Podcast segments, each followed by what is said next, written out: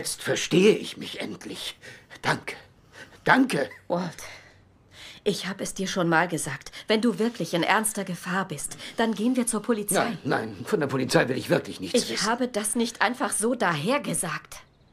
Ich weiß genau, wie schlimm das für unsere Familie wäre. Aber wenn uns nun mal nichts anderes übrig bleibt, wenn die Alternative ist, dass du erschossen wirst, sobald du die Haustür Von aufmachst. Polizei will ich aber nichts Du bist wissen. eben kein hartgesottener Berufsverbrecher. Und deshalb wächst dir das Ganze über den Kopf. Und das Nein. werden wir denen sagen. Das ist die Wahrheit. Das ist nicht die Wahrheit. Natürlich ist sie das.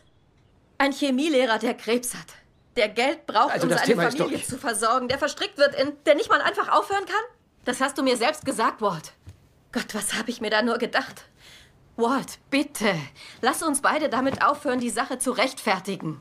Und zugeben, dass du in Gefahr bist. Weißt du eigentlich, mit wem du hier redest? Was glaubst du denn, wer hier vor dir steht?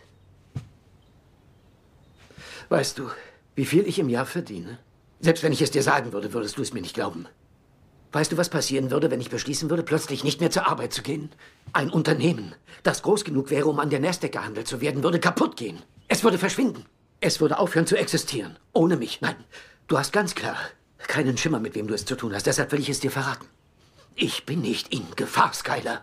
Ich bin die Gefahr. Einer öffnet die Haustür und wird erschossen. Und du meinst, das wäre ich? Nein. Ich bin derjenige, der bei ihm klopft. Ich dachte mal, ich fange diesmal mit einer Szene aus meiner Lieblingsserie an, The Breaking Bad.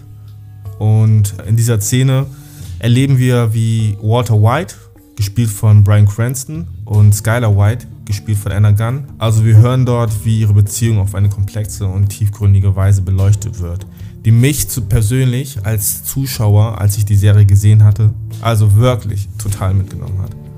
Es gibt auch noch weitere Szenen, aber ich möchte ja nicht spoilern. Die Art und Weise, wie Brian Cranston und Anna Gunn ihre Rolle spielen und ihre Charakter zum Leben erwecken, zeigt wirklich, dass die beiden es als Schauspieler wirklich drauf haben.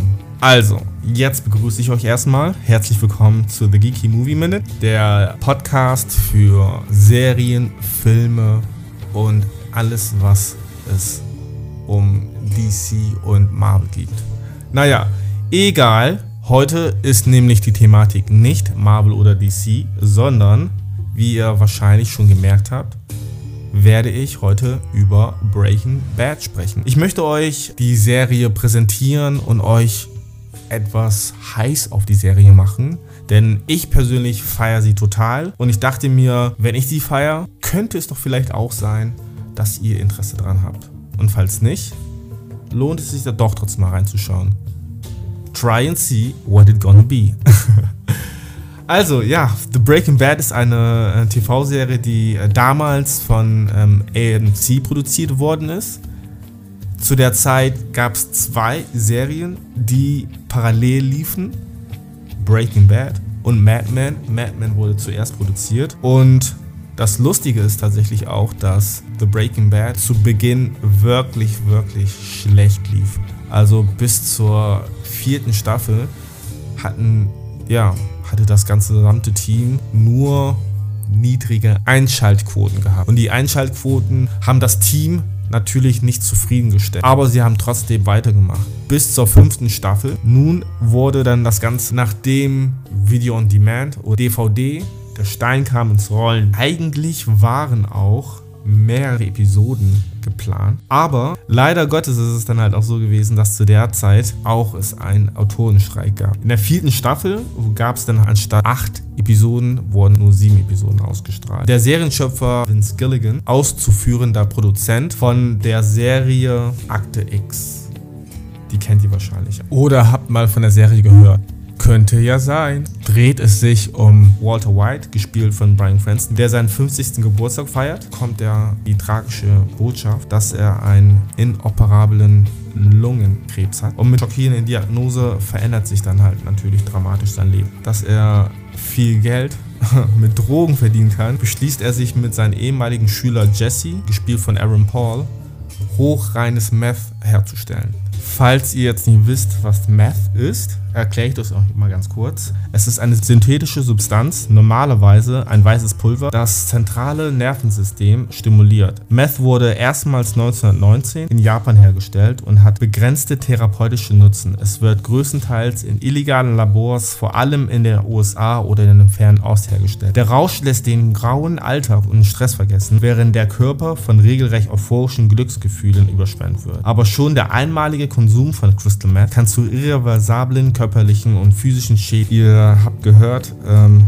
krasses Zeug, was sie dann halt produziert haben oder hergestellt haben. Natürlich ist es halt auch so, dass durch deren Handel, wie man das auch schon bereits kennt, und auch weiß, wenn man dann halt mit Kriminellen zu tun hat, dann wird man halt auch Probleme bekommen. Und ja, ihr könnt euch vorstellen, dass deren Handeln letztendlich auch Konsequenzen dann halt von sich dann tragen. Und in der Hinsicht hatten sie einige Probleme gehabt, die sie ja zu bewältigen hat. Das Interessante dann halt auch in der Serie, was eine gewisse Dynamik dann halt auch noch mit reinbringt, ist, dass der Schwager von Walt ein DEA-Agent ist, Hank Schrader, äh, gespielt von Dean Norris.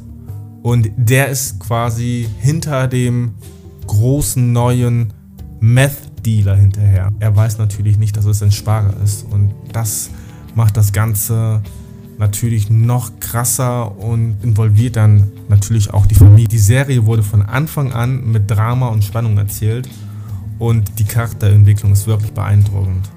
Ähm, wenn man halt Walter White von Beginn an sieht als Chemielehrer, der wirklich ein unbeschriebenes Blatt ist und dann sich quasi entwickelt zu einem Menschen, den man dann halt zu der ersten Staffel nicht wiedererkennt. Und ich bin echt gespannt, was ihr dazu sagt, äh, wie ihr die Episoden findet und wie ihr auch die Staffeln findet. Kein Wunder, dass ähm, The Breaking Bad so viele Fans begeistert und auch neue Fans dazugewonnen hat, obwohl die Serie schon mittlerweile über 15 Jahre her ist. Und dann haben wir dann als kleiner Side-Fact, habe ich ja zwei Geschichten oder zwei Serien, okay, nicht zwei Serien, sondern die eine ist eine Serie und zwar Better Call Saul und dort handelt es sich um den Anwalt James McGill oder Saul Goodman. Die Serie beginnt sechs Jahre bevor er Walter White kennengelernt hat und das schließt dann quasi an der Serie auch an. Und das Interessante ist, dass man sehr viele Parallelen dann auch wiedererkennt und wieder sieht,